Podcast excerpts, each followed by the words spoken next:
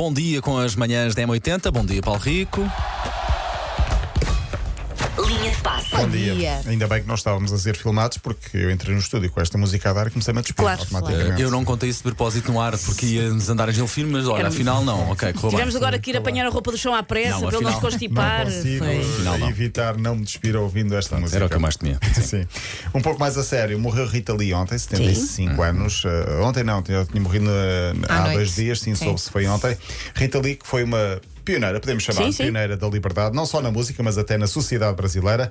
Uh, tal como a maior parte dos cidadãos brasileiros, também ela gostava muito Claro. de futebol. Tinha um clube da sua cidade, não sei se querem adivinhar qual a cidade e qual o clube. Não faço ideia. Cidade de São Paulo, Clube Corinthians. Ok. Muito bem. Uh, Achei que ia ser daqueles super rebuscados, por não, isso é que tem não, esquema não. de travesseiro. Corinthians. A mãe era adepta do Palmeiras, também de São Paulo. Sim. Mas Rita Lee, as três irmãs e o pai eram todos do Corinthians. Diz ela que o Corinthians era a maior ba- a banda de rock and roll de todos os tempos. Ah, ela tem uma grande ligação mesmo ao Corinthians e ao futebol. Tinha três grandes ídolos do futebol brasileiro: Casa Grande. Passou por Portugal, Sócrates e Rivelino. Todos jogaram no Corinthians. Houve um concerto espetacular, estive a ver imagens há pouco, em que dois desses jogadores, já não estava Rivelino, só estava o Casa Grande e Sócrates, invadiram o palco e ofereceram-lhe uma camisola do Corinthians. Oh, ela giro, com a pá. camisola do, do Corinthians e ela, jogava, ela eh, atuava várias vezes com essa camisola. Na sua autobiografia, diz ela que um dos momentos mais felizes do seu pai foi quando nasceu um dos netos, o ne- esse neto, Juca. Nasceu precisamente no mesmo minuto em que o Corinthians marcava um gol no Morumbi. Uau. Pronto. então, então e com quanto é, que na- quanto é que pesava o netinho? Não sei, mas era minuto 47. Estava com um zero. Um zero. Uh, quando o Corinthians estava a marcar um gol no Morumbi. Ontem, depois da notícia da morte, vários clubes brasileiros manifestaram pesar. todo o manifestaram mundo, dor, por todo o mundo. sim. Destaque para o Corinthians que uh, colocou a frase, citando Rita Lee: Se por acaso eu morrer do coração, é sinal que amei demais. Frase de, de Rita Lee. Uh, não foi do coração que ela morreu, foi do pulmão, creio. Uh, Rita Lee, que até deixou uma música para o Corinthians, Amor em Preto e Branco, as cores do clube, vamos ouvir aqui uh, parte do, dessa, dessa música. Meu amor branco e preto às vezes me deixou na mão, mas Olha. eu gosto de você. Já não me importa a sua ingratidão.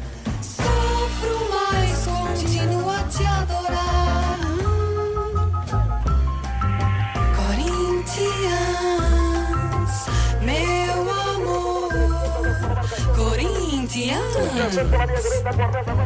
com o relato por trás.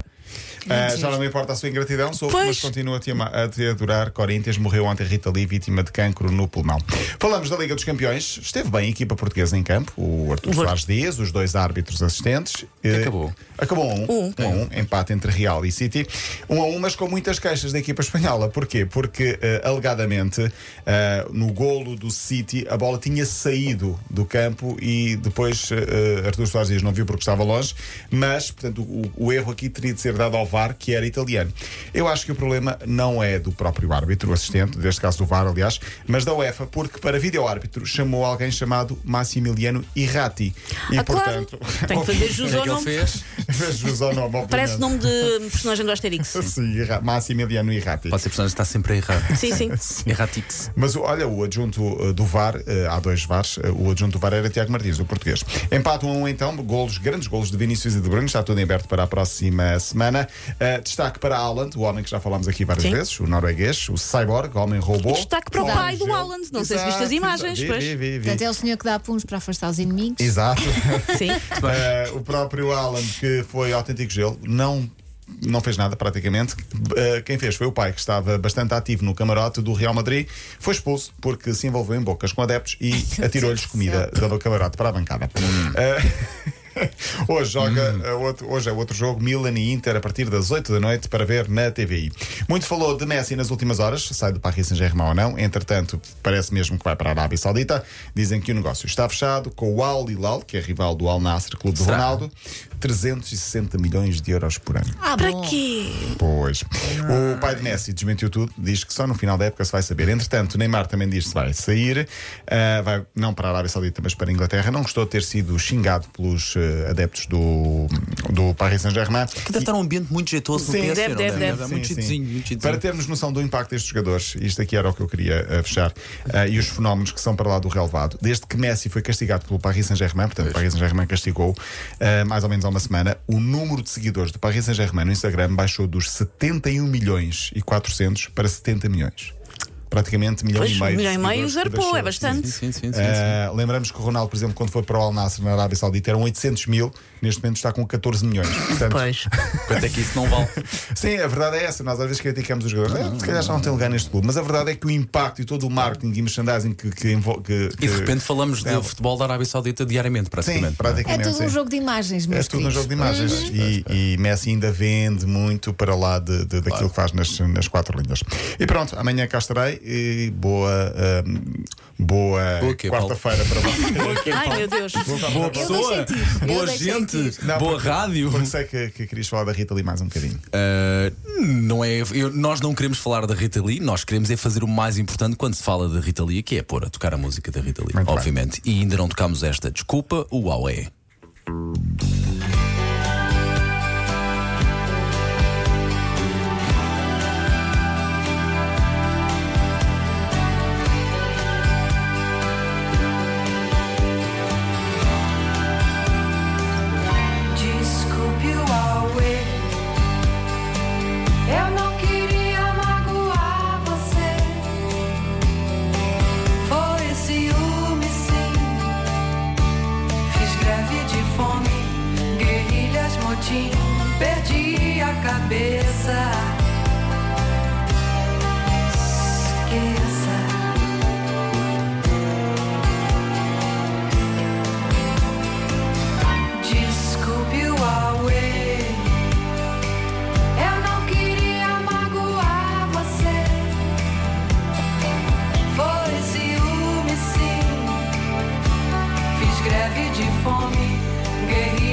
cheese.